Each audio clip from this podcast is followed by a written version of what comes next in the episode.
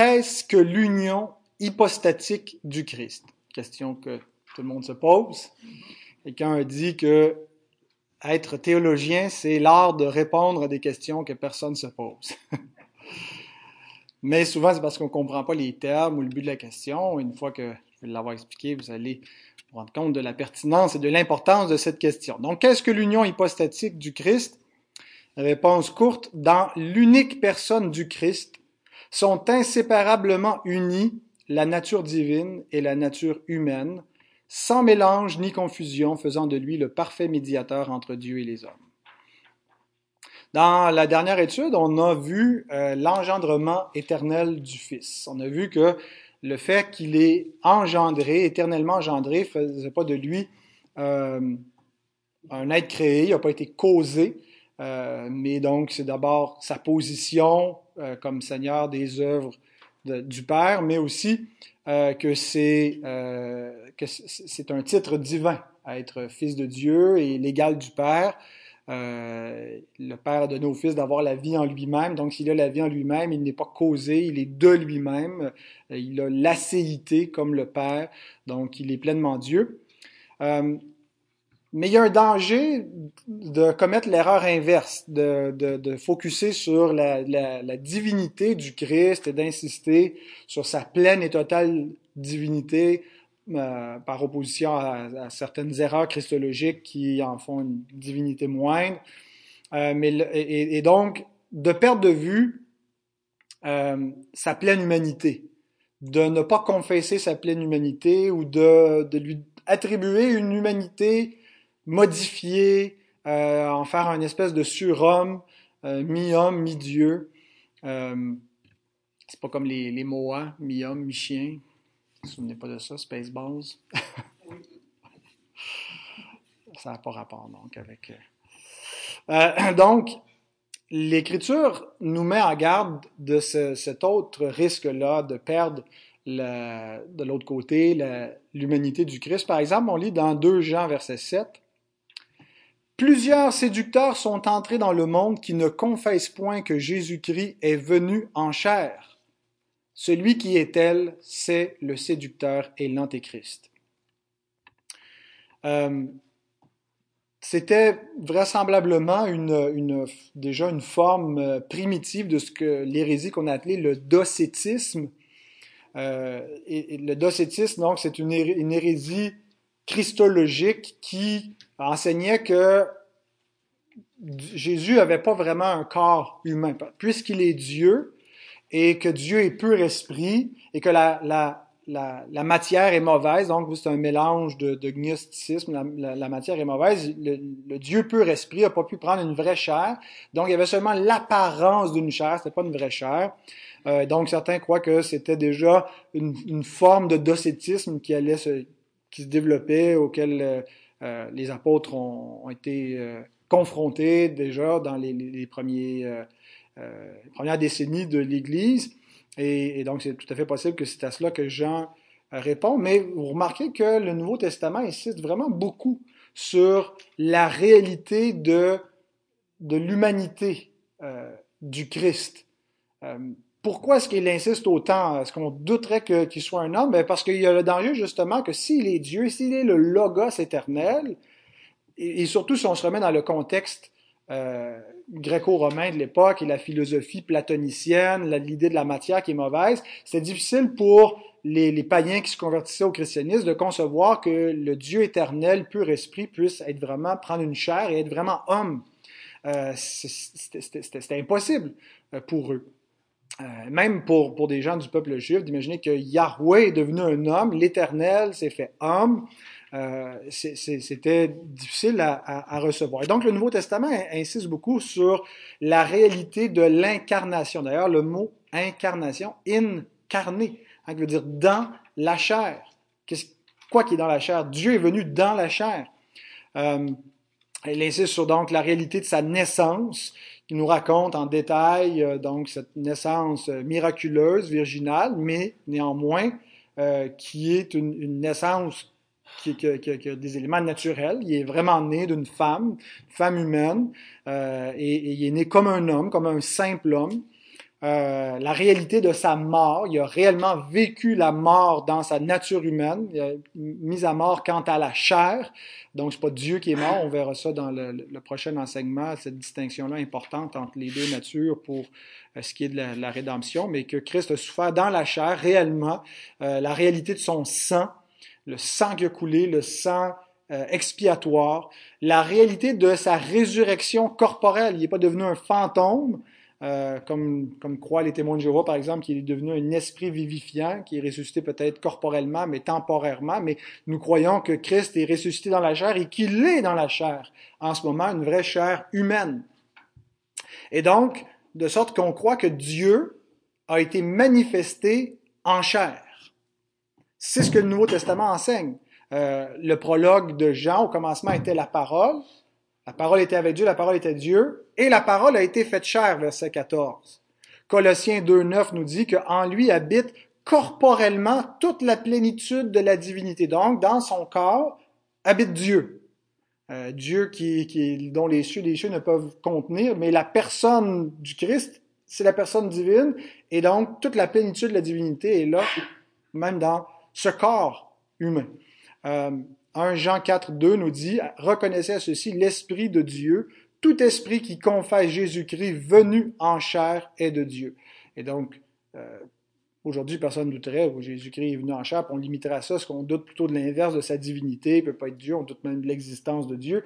Mais donc, c'était le danger inverse, donc, à l'époque, de ne pas reconnaître que Dieu était manifesté dans la chair, véritablement.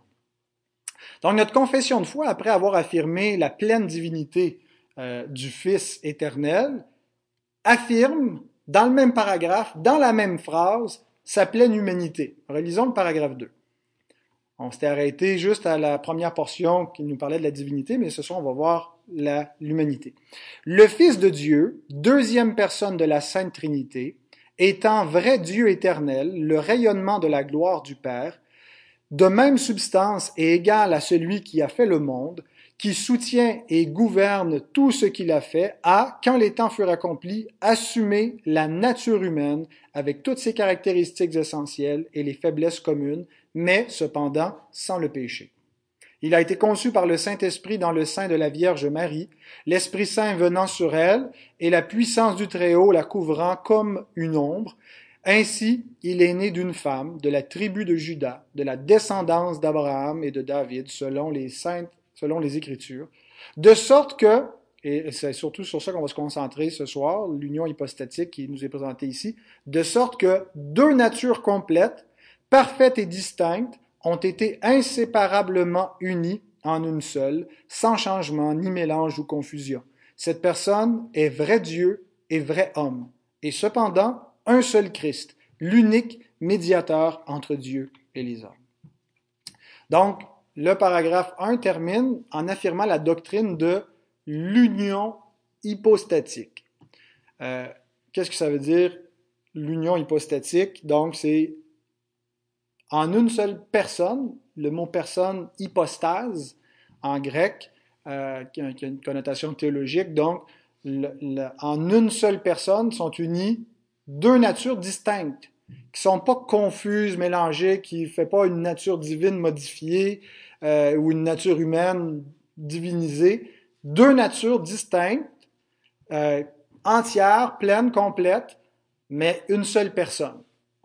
Donc, c'est une personne unique, il n'y a pas d'autres qui sont comme lui, il n'y a personne qui, est comme Christ dans ce sens-là, qui possède deux natures.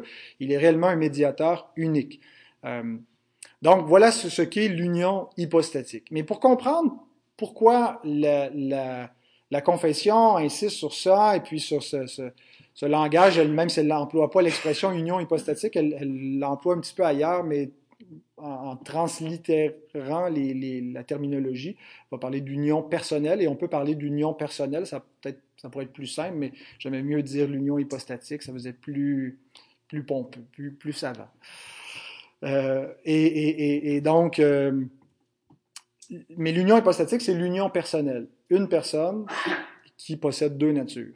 Et pour comprendre pourquoi c'est important, euh, c'est important de, se remettre dans le contexte historique après le concile de Nicée, qui a donné lieu à d'autres conciles subséquents dans les premiers siècles, des conciles christologiques qui se sont adressés à la doctrine du Christ. Qui est Jésus-Christ? Qui est cette personne-là que, les chrétiens se, revendiquent, disent croire, disent être leur sauveur? donc c'est important d'être au fait et d'avoir la bonne doctrine du Christ parce qu'un faux Christ euh, mène à, l'apostasie. Jean nous dit que si quelqu'un ne demeure pas dans la, doctrine du Christ telle qu'elle a été transmise par les apôtres, euh, il, n'a ni le Père ni le Fils, il est, exclu euh, du salut. Donc c'est important d'avoir un, vrai Christ. Et donc, euh, c'est des questions qui, ont été soulevées rapidement dans les, les premiers siècles de l'histoire de l'Église. Et donc, on a vu la semaine dernière que la première question, le premier enjeu, c'était est-il réellement Dieu? Et que Arius disait non, il est une créature, il est la première créature, il est le Fils euh, de Dieu, mais il fut un temps où il n'existait pas. Il a été créé.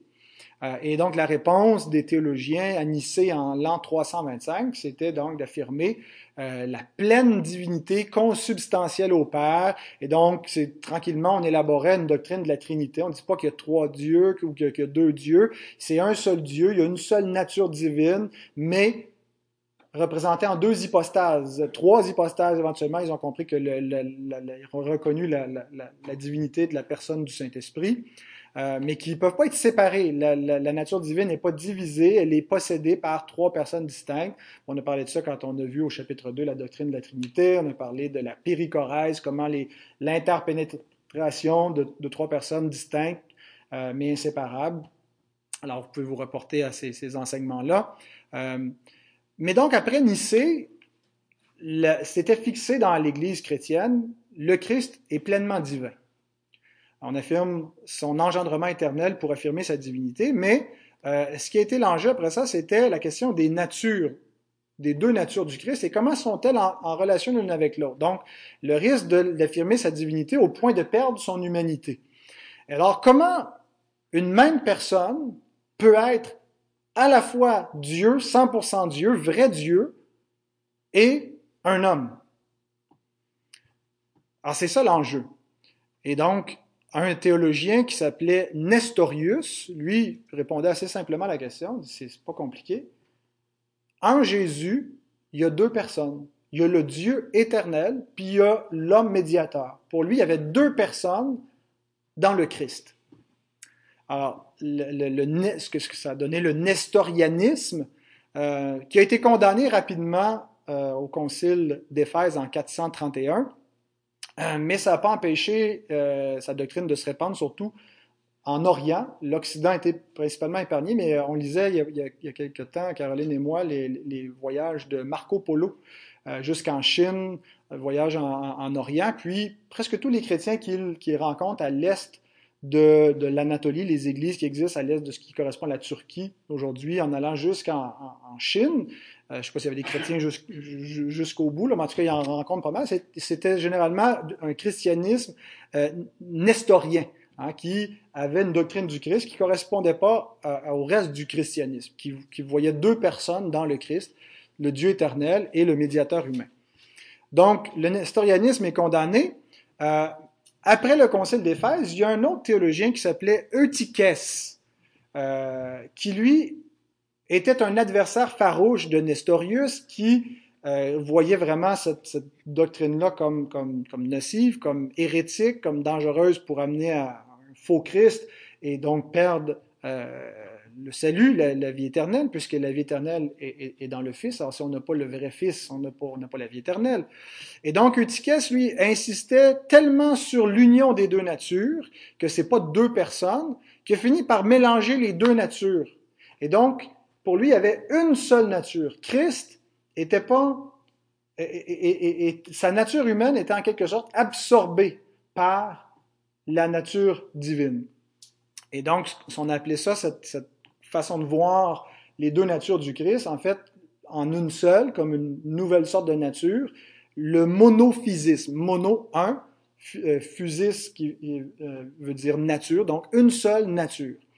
Euh, et donc, ça, ça, ça, a nécessité un nouveau concile où donc beaucoup d'évêques de, et de théologiens se sont réunis à Chalcédoine en 451 et ce concile-là est très important parce qu'il est un concile qui, va, qui, qui, qui est définitif pour la, la, Christologie, la doctrine du Christ. Et c'est vraiment, à mes yeux, euh, à tout le moins, c'est le concile qui va formuler euh, dans les termes les plus clairs possibles qui est Jésus-Christ et qui met un peu les balises, là, qui reconnaît, qui prend les données bibliques, puis il dit on peut pas aller plus loin que ça. Si vous voulez expliquer comment il peut être Dieu et homme à la fois de manière rationnelle pour que votre intelligence humaine puisse accepter ça, vous allez tomber dans l'hérésie. L'hérésie comme, comme Nestorius ou comme Eutychès, vous allez soit en faire deux personnes ou aller abolir une de ces deux natures. Et donc, euh, donc je, vous, je vous lis un extrait de ce que le concile de Chalcédoine a affirmé en 451. Vous allez voir que notre confession reprend exactement le langage de Chalcédoine et la doctrine de Chalcédoine dans ce qu'on a lu au préalable. Suivant donc les saints pères, il se réfère à Nicée, ce que les pères avaient confirmé plus d'un siècle auparavant à Nicée, nous enseignons unanimement que nous confessons un seul et même Fils, notre Seigneur Jésus-Christ, le même parfait en divinité et le même parfait en humanité, le même vraiment Dieu et vraiment homme composé d'une âme raisonnable et d'un corps, consubstantiel au Père, c'est-à-dire de la même substance que le Père selon la divinité, et le même consubstantiel à nous selon l'humanité. En tout semblable à nous, sauf le péché. Avant les siècles, engendré du Père selon la divinité, l'engendrement éternel du Fils, qui n'est pas une création, et au dernier jour, le même, engendré pour nous et euh, notre salut de la Vierge Marie, Mère de Dieu selon l'humanité. L'expression Mère de Dieu voulait pas dire, dans ce contexte-là, c'était le, mot grec Théotokos, Mère de Dieu, voulait dire que, l'enfant que Marie a porté, euh, c'était pas simplement un homme, il était homme, mais il était Dieu dès la conception. Euh, Dieu était dans la personne qu'elle portait. Euh, c'est Dieu qu'elle portait en lui pour réfuter certaines doctrines comme l'adoptionnisme qui disait que Jésus est né, c'était juste un, homme qui avait rien de divin et qui était tellement pur et parfait qu'il a été adopté par Dieu le Père comme son propre fils. Euh, et donc, ces, théories-là étaient réfutées par ce langage-là. Marie, elle est mère de Dieu parce qu'elle a porté Dieu pendant le sens qu'elle a il n'y a jamais personne qui a, enseigné ça. Donc, des fois, on est choqué par, cette expression-là, mais c'est vraiment ce qu'elle voulait dire, que l'enfant est, divin dès, la conception. Euh, éternellement, mais euh, donc l'enfant qu'il portait n'est pas devenu Dieu, euh, il n'a pas été adopté par Dieu, il est le Fils éternel de Dieu, il est Dieu. Voilà. Donc, le Conseil continue en disant, un seul et même Christ, Fils, Seigneur, l'unique engendré, reconnu en deux natures, sans confusion, sans changement, sans division et sans séparation. La différence des natures n'étant nullement supprimée à cause de l'union. La propriété de l'une et l'autre nature étant bien plutôt gardée et concourant à une seule personne et une seule hypostase. Hypostase, personne, c'est synonyme. Un Christ, ne se fractionnant ni se divisant en deux personnes, mais un seul et même Fils unique engendré, Dieu Verbe, Seigneur Jésus-Christ, selon que depuis longtemps les prophètes l'ont enseigné de lui, que Jésus-Christ lui-même nous l'a enseigné et que le symbole des pères nous l'a transmis. Donc, Chalcédoine réfute à la fois le nestorianisme en disant que il n'est pas deux, il est un seul et même Christ sans division ni séparation. Il réfute le monophysisme d'Eutychès et d'autres formes de monophysisme, parce que les monophistes s'entendaient pas entre eux sur différentes euh, précisions quant à l'union de deux natures qui n'en faisaient qu'une. Donc, le Concile dit deux natures sans confusion ni changement, pleinement homme, pleinement Dieu. Et donc, il affirme l'union hypostatique. Deux natures, union hypostatique personne, donc une personne qui a deux natures. On peut comparer ça un peu à la Trinité, la, terminologie, ça peut nous aider. Euh, dans la Trinité, il y a une nature, une essence divine, mais trois hypostases, trois personnes. Dans le Christ, il y a deux natures, mais une seule personne, une seule hypostase. Ça va? Donc, ce qui nous amène au mystère de l'incarnation. Comment une même personne peut-elle être en même temps, simultanément, pleinement Dieu et homme. Et réellement, il y a un mystère qui nous échappe complètement. Et l'Écriture affirme que c'est bel et bien un mystère. Quand on lit dans 1 Timothée 3,16, sans contredit, le mystère de la piété est grand. Il parle exactement de l'union hypostatique parce qu'il dit celui qui a été manifesté en chair, justifié par l'Esprit. Euh, je pense qu'il réfère ici pas nécessairement au Saint-Esprit, mais qu'il est qu'il est l'Esprit éternel divin manifesté en chair. Il est grand le mystère de la piété. Euh, et donc, mystère veut dire quelque chose qui, est caché, mais aussi qui est quelque part incompréhensible pour l'intelligence humaine. Et donc, on doit être amené à faire comme les adorateurs qui nous ont précédés. J'aime bien une, phrase de John Owen qui dit Ce mystère sur lequel je viens d'écrire, je ne le comprends pas, mais je l'adore. Je ne comprends pas la personne que je viens d'écrire, je suis pas capable de, Dieu est incompréhensible, c'est ce qu'on a confessé au chapitre 2. L'incompréhensibilité divine, c'est-à-dire que lui seul peut comprendre ce qu'il est, qui il est. Nous sommes capables de le connaître, de comprendre des choses, de comprendre ce qu'il n'est pas, de comprendre en partie ce qu'il est, mais nous ne comprenons pas Dieu, mais nous l'adorons. Alors, l'union hypostatique, c'est pas une invention sophistiquée des théologiens des 4e, 5e siècles, c'est une affirmation biblique, pas dans des termes comme ça techniques, mais l'Écriture affirme d'un côté que Christ est le Dieu béni éternellement au-dessus de tout, et en même temps, dans la même phrase, elle nous dit qu'il est issu d'Israël selon la chair. Romains 9.5 nous dit exactement ça, que euh, les, Paul parle de ses, de ses parents dans la chair auxquels appartiennent les alliances et les promesses et les patriarches, de qui est issu selon la chair le Christ, qui est au-dessus de toute chose, Dieu béni éternellement. Amen. Donc, une personne, le Christ, deux natures. Dieu béni éternellement, de qui, qui est issu d'Israël selon la chair. Donc, deux natures, une personne, l'union hypostatique. Euh, donc, l'Écriture nous dit qu'il est égal et consubstantiel au Père selon la divinité, Philippiens 2.6, lequel, existant en forme de Dieu, n'a point regardé comme une proie arrachée d'être égal avec Dieu. Ici, Dieu réfère au Père. Euh, donc, il est égal. Euh, il n'y a pas cherché, comme dans l'économie du salut, à conserver cette égalité, mais c'est soumis, c'est abaissé. Euh, pas, pas, dans, son, dans son essence de ce qu'il est, il n'a pas été moins divin en, en s'incarnant, mais il a accepté donc de, de se soumettre au Père pour l'œuvre du salut. Et égal et consubstantiel aux hommes selon l'humanité. Euh, Dieu a envoyé son Fils éternel dans une chair semblable à celle du péché. Et c'est important de comprendre, je termine avec ça, que l'humanité de Jésus, elle est comme la nôtre. En fait, elle était comme la nôtre, parce que maintenant, il est un homme glorifié, ce que nous ne sommes pas encore, ce que nous deviendrons. C'est notre espérance.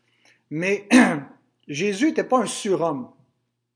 Ah, Jésus, dans son humanité, euh, était pas mi-dieu, était pas comme une espèce de, euh, comment il s'appelle dans la mythologie grecque, euh, ben, c'est ça, celui là, le fils de Zeus, là, euh, Hercule, donc qui, qui est un homme, mais qui n'est pas un homme comme les autres, qui a des propriétés supérieures parce qu'il est une humanité supérieure, il est fils de Dieu. Notre compréhension, c'est que le, le, le, Christ n'était pas, était pas un surhomme et, et il y a des, personnes donc qui euh, avaient répondu à certains de mes enseignements en disant non que, Jésus vraiment il, faisait pratiquement semblant d'être faible puis d'être tenté puis d'être comme nous. Euh, mais l'Écriture nous dit qu'il est exactement comme nous à l'exception du péché. Et ce que ça veut dire, c'est qu'il a, il a euh, obtenu une nature humaine déchue. Et je m'explique, déchue non pas dépravée. Euh, Christ s'est incarné dans la chair après la chute. Il est venu dans une humanité post-lapsaire, après la désobéissance. Et donc, cette, les caractéristiques de l'humanité du Christ correspondent pas à Adam avant la chute, mais à Adam après la chute, à l'exception du péché. Et c'est pour ça que notre confession de foi va jusqu'à dire que, eh, en tout comme nous, en parlant des faiblesses communes Hein, qui était aussi son lot. Il pouvait être malade, euh, ce que ne pouvait pas être Adam avant la chute. Euh, et, il, pouvait donc souffrir, il pouvait avoir une chair corruptible et mortelle. ce qui caractérise la, chair de l'homme après la chute, c'est qu'elle elle peut mourir. Adam n'était pas encore immortel, Adam était dans une période de probation pour atteindre la glorification eschatologique euh, par son obéissance, atteindre l'immortalité et l'incorruptibilité. Euh, mais donc, euh, par sa, sa, désobéissance, la corruption et, la mort sont entrés dans le monde. Et donc, Christ est venu dans cette condition où non seulement il était mortel, mais il a dû mourir. Et donc, c'est dire l'abaissement. La, la, nature humaine n'est pas, pas quelque chose de... Je veux dire, oui, il y a quelque chose qui est, qui, qui, qui, qui est bas comparativement à Dieu, c'est un être de poussière, mais l'être humain, la nature humaine, c'est une créature qui est noble, qui est glorieuse. Dieu le fait de peu inférieur à lui, puis il a mis toutes ses œuvres sous ses pieds. L'homme a perdu ça dans la chute, mais, mais, mais elle est à l'image de Dieu. C'est une, une, créature et c'est une nature qui est glorieuse, la nature humaine. Mais la nature humaine déchue euh, n'était pas aussi glorieuse. Et c'est dans cette condition-là de faiblesse que le Christ, le Fils éternel de Dieu, s'incarne, s'abaisse et va aller jusqu'à la mort. Donc, avant la résurrection, il a une chair faible, corruptible et mortelle. Après la résurrection, il a une chair pleine de force, incorruptible et immortelle. Paul nous, compare les deux Adams dans 1 Corinthiens 15 euh, et, il nous montre que notre propre résurrection finale va être comme celle du Christ. Euh, et, donc notre corps qui est semé méprisable ressuscite glorieux, semé infirme, il ressuscite plein de force. Euh, au verset 53, il dit, car il faut que ce corps corruptible revête l'incorruptibilité, que ce corps mortel revête l'immortalité. En vertu de quoi revêtrons-nous cette incorruptibilité, cette immortalité? En vertu de la résurrection du Christ, de son œuvre, de sa résurrection euh, qui a accompli, le, le, qui a porté la nature humaine à, ce à quoi Dieu l'avait destiné en la créant. Dieu a créé l'homme lorsqu'il était achevé, mais il devait être consacré dans la gloire ultime. Il devait atteindre, il y avait un but eschatologique. Dieu a créé l'homme avec un, un télos, une fin, un objectif à atteindre. Et c'est le Christ qui l'a atteint, non pas le premier homme, mais le deuxième homme. Et donc, il a élevé la nature humaine dans la condition glorieuse à laquelle le Créateur l'avait destinée. Et en ce moment, Jésus, l'homme, règne sur toutes les œuvres de Dieu. Le psaume 8 est accompli. Euh, quand, on lit, par exemple, 1 Timothée 2.5, il nous dit, car il y a un seul médiateur et aussi un, un, seul Dieu et un seul médiateur entre Dieu et les hommes, Jésus-Christ, homme. C'est pas parce qu'il n'est pas Dieu, c'est parce que c'est dans dans sa nature humaine qu'il exerce cette médiation pour les hommes. Euh, il est un parfait médiateur aussi parce qu'il est, Dieu, mais on, en reparlera dans une autre euh, étude. Mais donc, c'est en tant qu'homme qui s'est assis à la droite de Dieu et qu'il attend que tous ses, ennemis deviennent son marchepied. Euh, après s'être humilié Paul nous dit dans Philippiens 2, 9 à 11, qu'il a été souverainement élevé à, la droite de Dieu et que tous les genoux vont fléchir, toutes les langues vont confesser dans les cieux, sur la terre, sous la terre, que Jésus-Christ est Seigneur à la gloire de Dieu le Père. Alors, euh, voilà l'homme, l'homme Dieu, le, théanthropos, Dieu qui s'est fait homme, euh, qui nous a sauvés, que nous servons, en qui nous croyons. J'aurais d'autres choses à dire sur l'union hypostatique, mais donc ça va aller à la semaine prochaine. Entre autres, le paragraphe 3 et le paragraphe 7, si vous voulez commencer à les étudier, nous montrent l'importance de distinguer, de pas euh, d'affirmer les deux natures simultanément, sont inséparables en une seule personne, mais il n'y a pas de mélange. Il faut les garder distincts et on va voir donc euh, pourquoi c'est important.